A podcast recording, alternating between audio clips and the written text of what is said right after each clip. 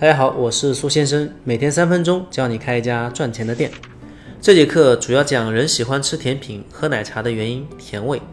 首先恭喜你，听完前面这么多节劝退的课程，还敢点开这一节来听，我猜你肯定是很想开这个店了。你有没有想过一个问题：甜品和奶茶的需求是从哪里来的？如果没有需求，或者需求是可有可无的，那么想靠甜品和奶茶赚到钱，肯定是痴心妄想了。为什么人会喜欢吃甜品、喝奶茶？为什么大部分人是不喜欢喝中药的呢？如果说盐是人类第一款毒品，那么糖可能就是第二款。我们可以发现，大部分主食都是咸的，满足了我们对盐的需求；大部分的甜品、奶茶都是甜的，满足了我们对糖类的需求。甜味就等于能量。几百万年前的人类祖先是通过成熟的水果来获得糖类的。只有成熟的水果才富含果糖，可以提供能量。那些没有成熟的水果，大多是含有过多的果胶跟植酸的，部分可能还有毒。那些分不清楚水果有没有熟，不喜欢吃甜的，喜欢吃酸的、吃苦的人类，都已经在进化过程中被淘汰了，留下了我们现在这些喜欢吃甜的。所以，对甜味的喜好是人类进化得来的一种本能，是一种基本的生理需求。这种本能甚至已经进化出一整套的奖励系统。吃甜不仅可以让身体获得满足感，也会带来心理上的愉悦感。这也解释了为什么人心情不好的时候就总想吃甜食。甜品奶茶就像成熟了的水果，带来能量和快乐，天然是具有最广泛的群众基础的。比如星巴克卖的最好的永远是加糖加奶的饮料，最典型的产品就是星冰乐。我们来看一张表。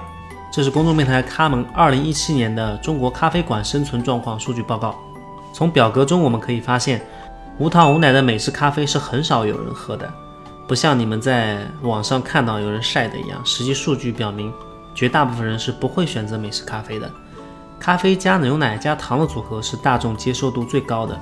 图片的数据呢，既包含了星巴克漫咖啡，也包含了其他各地的一个精品咖啡。如果只统计星巴克的销售数据，焦糖玛奇朵、新冰类这些高甜度的产品占比肯定会更高。咖啡本身是苦的，但是咖啡饮料总是甜的。同样情况也发生在茶上面，茶本身就是苦的，但茶饮料往往都是甜的，很少能喝到苦味。这是为什么？因为吃甜是甜才是人类的本能，吃苦是违反人性的。你不可能通过违反人性的事去赚钱，你只能通过符合人性本能追求的事情去赚钱。甜味对于甜品店和奶茶店来说非常非常重要，它解释了为什么开店能赚到钱，也是一个产品是否会受到欢迎的重要参考。比如以前有个新开店的老板，因为好几个顾客都要求他出无糖的奶茶，他就傻乎乎真的推出了一个无糖系列的产品，结果一天都卖不了一份，卖出去的还被差评。顾客其实要的是甜度低或者听起来健康、喝了没有负罪感的奶茶，不是真的要无糖的。就像他们经常会说自己想减肥一样，只是一个想法，跟会不会实践是两码事情。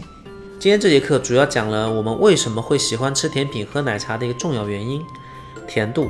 下节课我们通过几个具体的案例来看看甜度对产品的影响力。给大家留一个课后作业：你觉得为什么港式丝袜能从一款地区小众的产品演变成一款大众饮品？欢迎留言分享你的观点。你也可以在评论区下留下你的开店问题，我会定期抽取关注度高的问题在节目中进行解答。